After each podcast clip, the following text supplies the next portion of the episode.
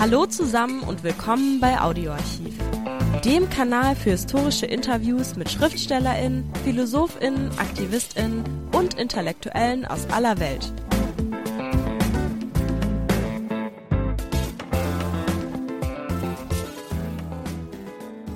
Hallo, Sigmund Baumann, Soziologe und Philosoph, verstorben 2017, gehört zu den großen Denkern am Ende der Epoche der Aufklärung. Denn was mit René Descartes im 17. Jahrhundert in Europa seinen Anfang nahm, der Rationalismus, findet in Sigmunds Baumann, Begriff der flüchtigen Moderne, sein ausgefranstes, kaum mehr greifbares Ende. Das Descartesche Diktum Ich denke also bin ich, wendet der Soziologe Sigmund Baumann in einer grundlegenden Kritik der Gegenwart zu einem Ich denke, aber wer bin ich um? Für Sigmund Baumann ist auf dem Boden des digitalen Kapitalismus nicht nur, hier argumentiert er in der Tradition Max Webers, nicht nur jede Tradition und familiäre Bande gesprengt, sondern wurden auch seit dem 19. Jahrhundert bedeutende sozial dominante Organisationen wie Nationalstaaten zu Handlangern degradiert, mit elementaren Auswirkungen auf jeden Einzelnen. Es ist, sagt Sigmund Baumann in dem Gespräch, als säßen wir alle in einem Flugzeug und weder wisse man, wer das Flugzeug fliegt noch wohin. Politische Orientierung ist ersetzt durch Selbsteingliederung. Politische Überzeugung zu Emanzipation und Aufklärung ersetzt durch desorientierte Teilnahme an einem undurchsichtigen Spiel um die eigene Existenz. Jeder Einzelne verortet sich dort, wo es meint, sich am ehesten sehen und fühlen zu können die Existenz suchend, angetrieben von Angst und Unsicherheit. Schlagen die Ideen und Absichten zu sich selbst fehl, gibt sich jeder selbst die Schuld, mit dem Ergebnis einer Generation beim Psychotherapeuten. Auch der neue europäische Faschismus speist sich unter anderem aus der romantisierten Rückkehr zu idealisierten Nationalstaatskonzepten der Vergangenheit, getragen von linken wie rechten Strömungen. Links zur Veröffentlichung Sigmund Baumanns in den Shownotes.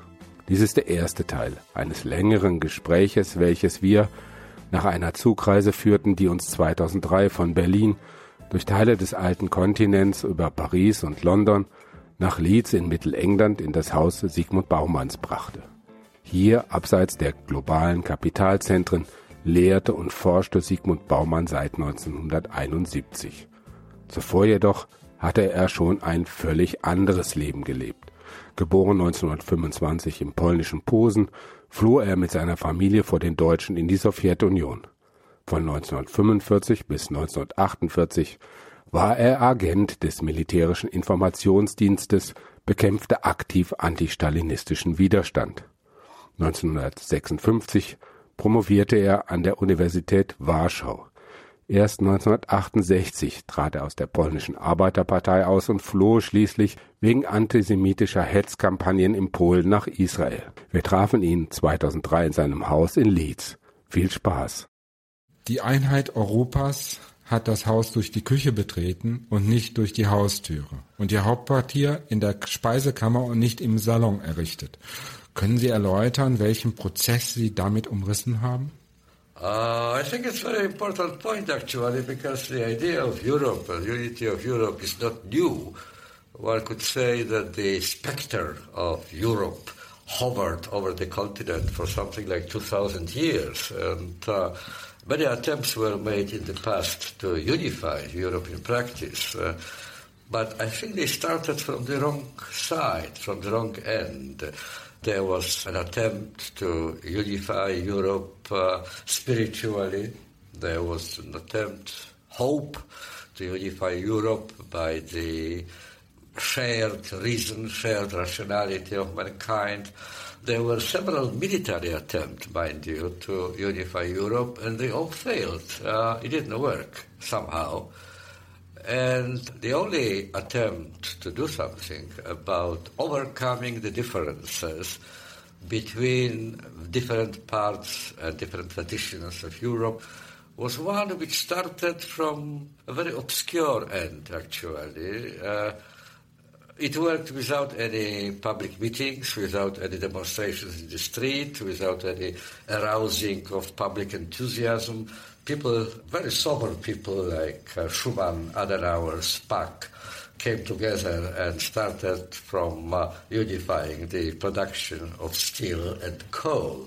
And it's an irony of history because in contemporary Europe, as you probably know, steel and coal are probably the least important uh, aspects of our economic life. On the contrary, they are viewed by quite a few people as an obstacle to economic development.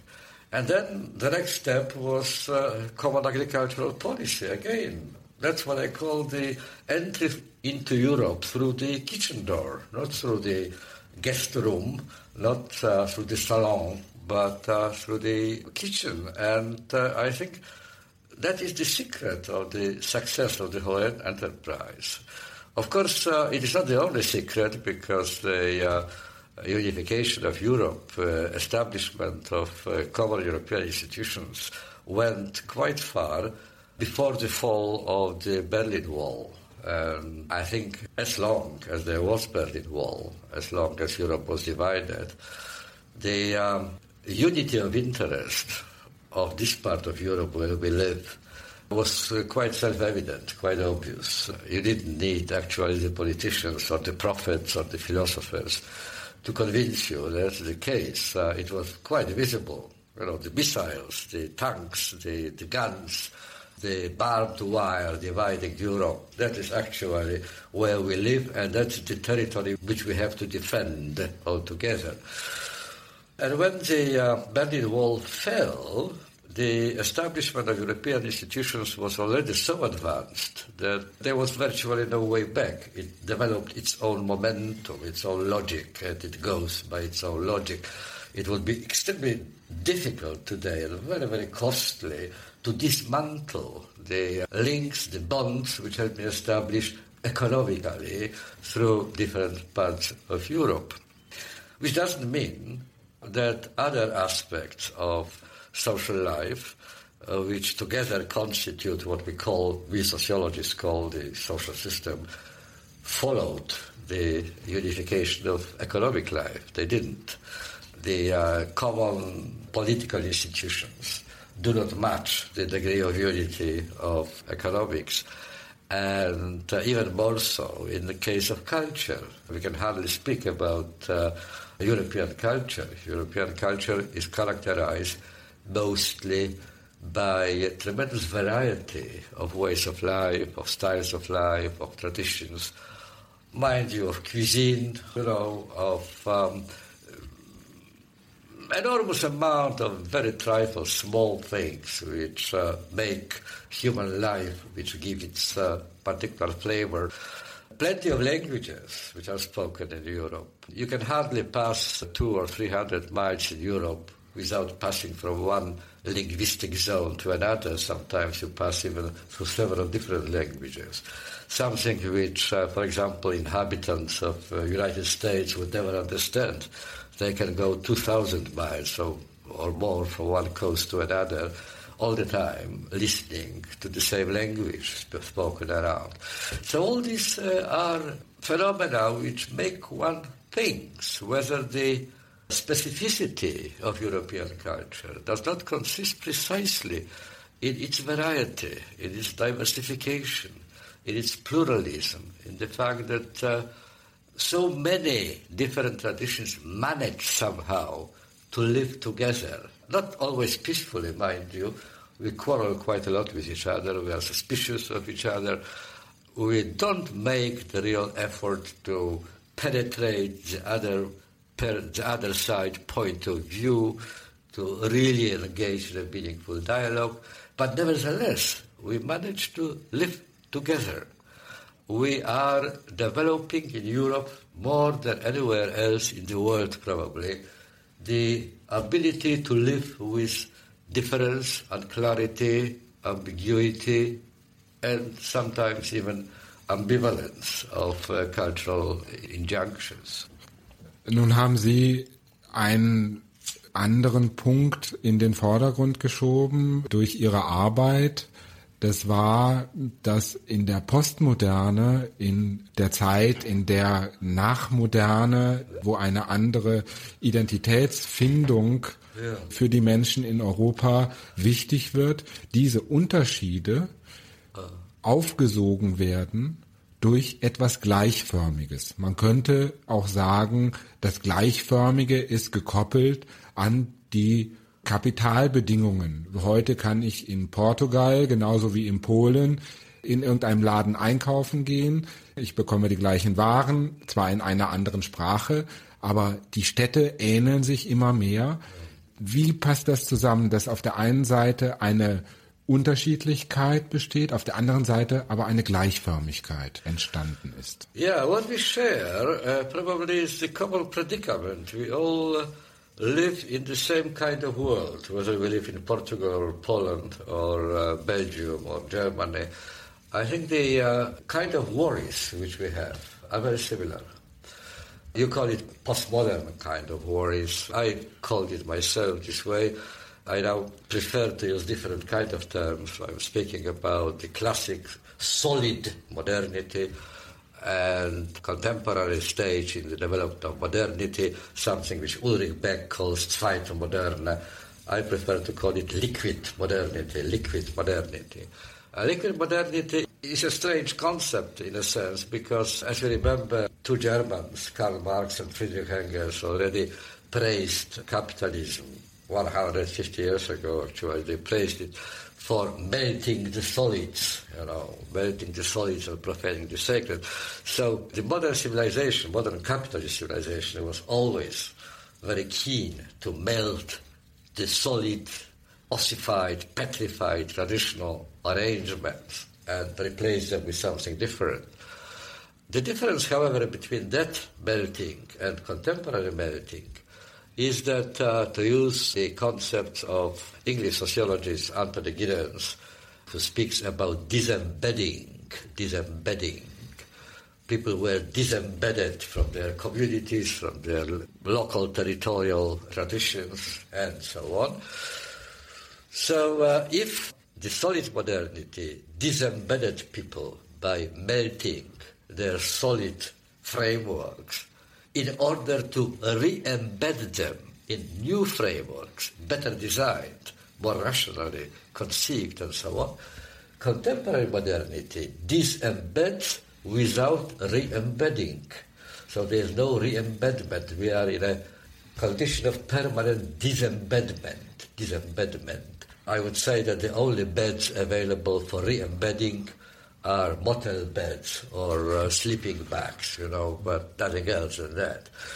That's what we are sharing in Europe. We are sharing the condition which Sigmund Freud called in Das Unbehagen der Kultur, I remember he called it uh, Unsicherheit.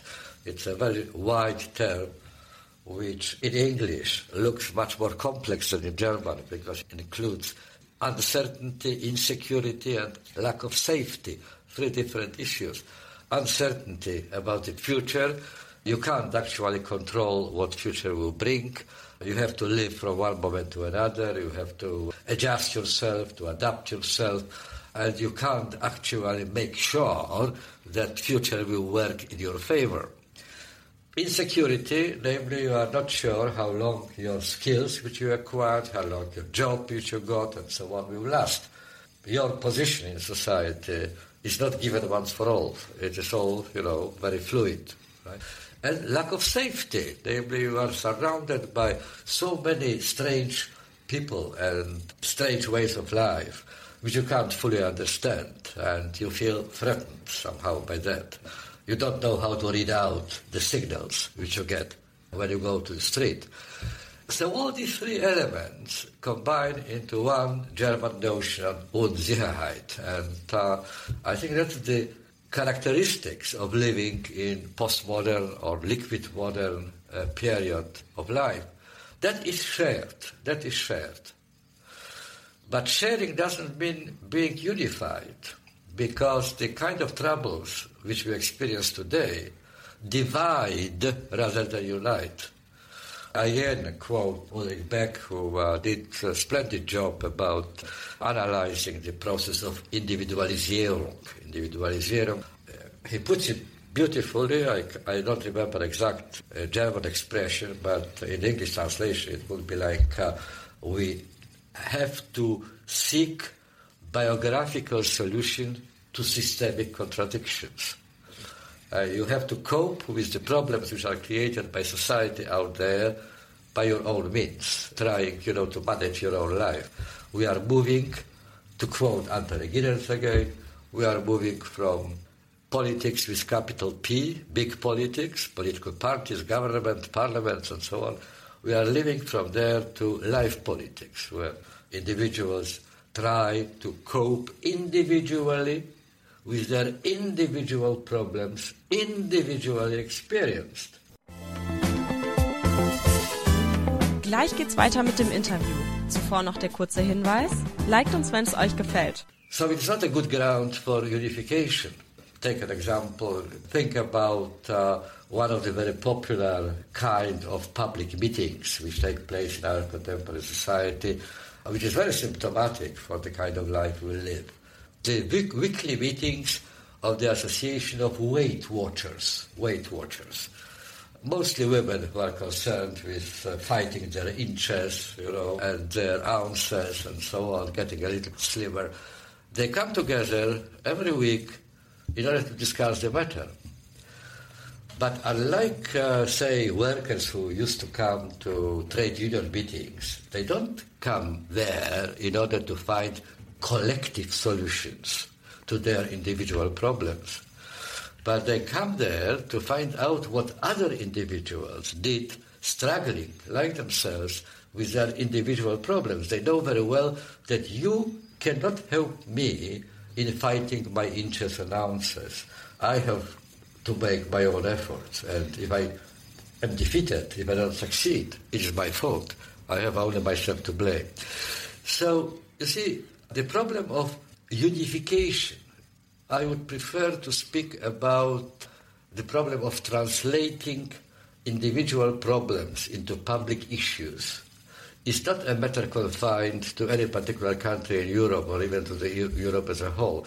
It is a big problem unrelated to the question of unification of Europe. The kind of troubles which we feel most painfully today are not good starting ground for any kind of standing together, you know, shoulder to shoulder, fighting together, making common cause and so on. Hinter diesem Aspekt der Individualisierung steckt ja auch ein großer Mythos.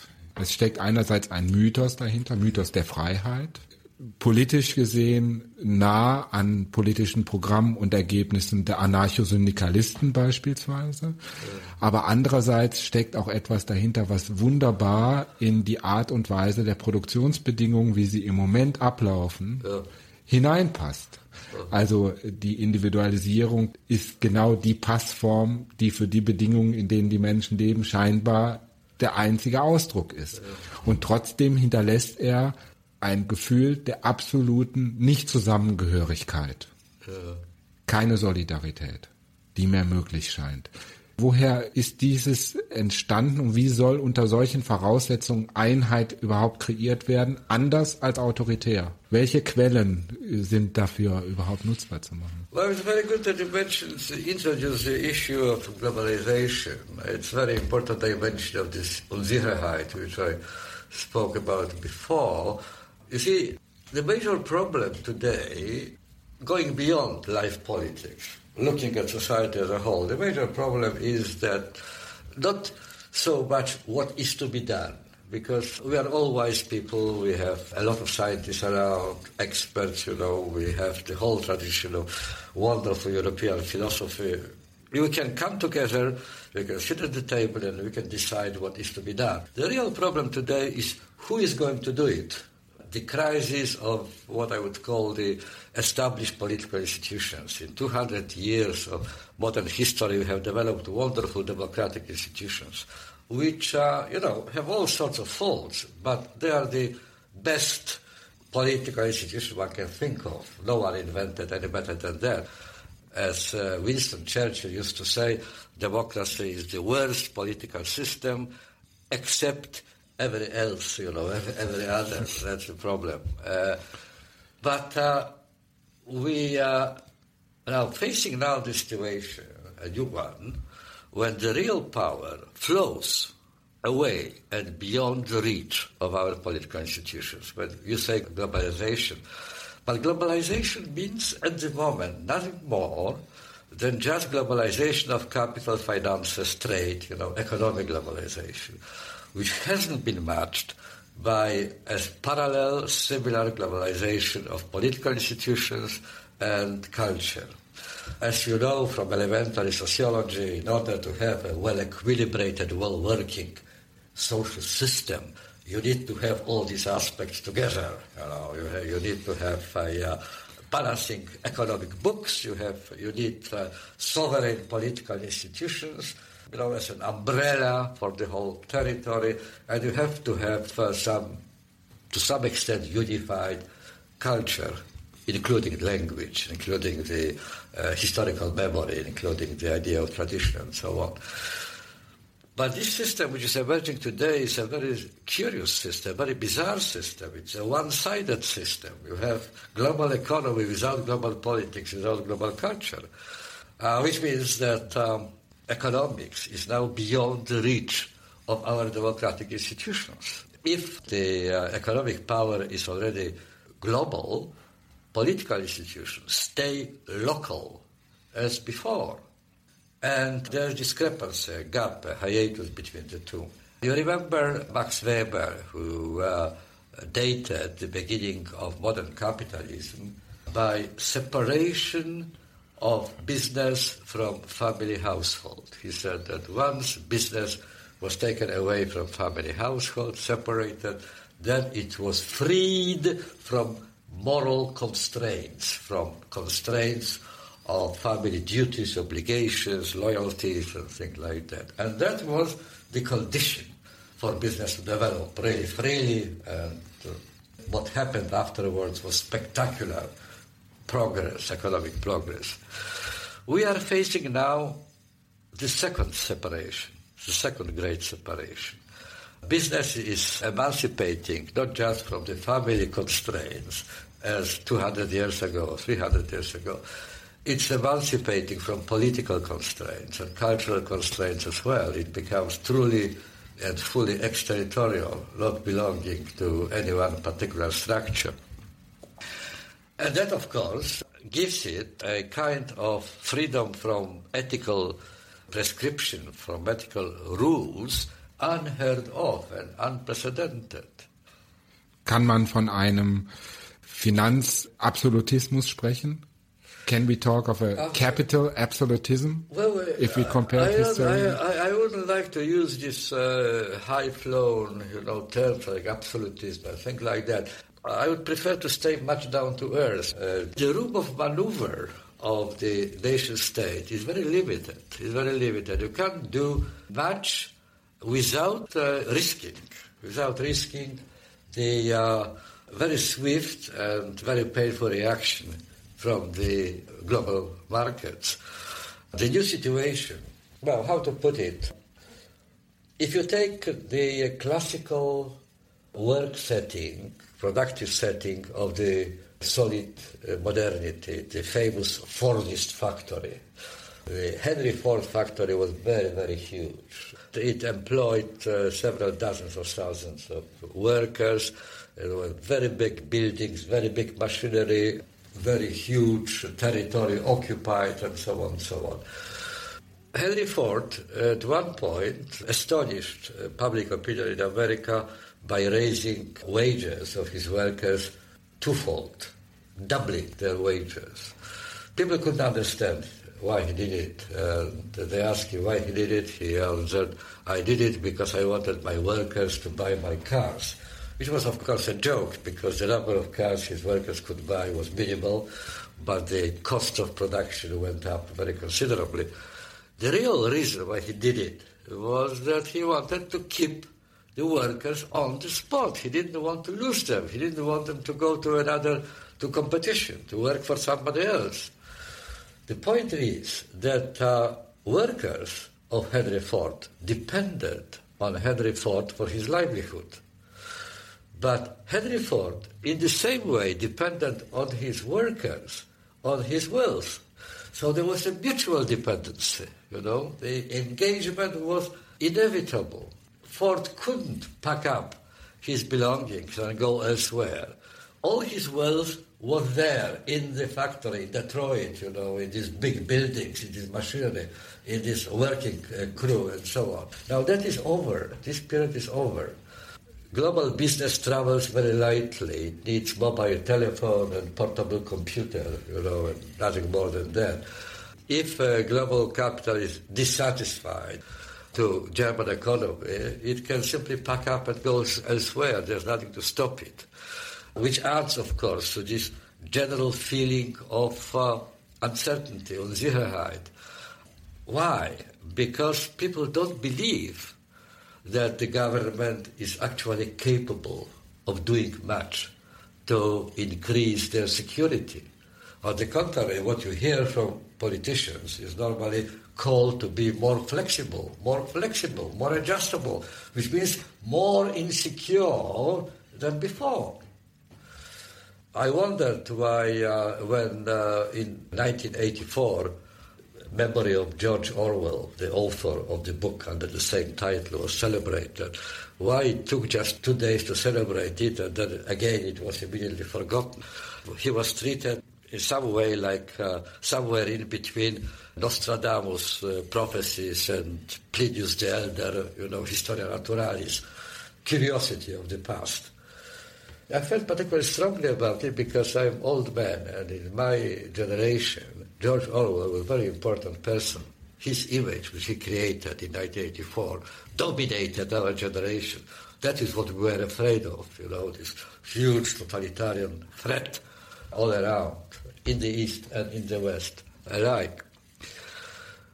And I asked myself the question why there was so little interest now in George Orwell after all these years? And my answer is that uh, the contemporary generation does not recognize its fears in the kind of fears which were represented by George Orwell.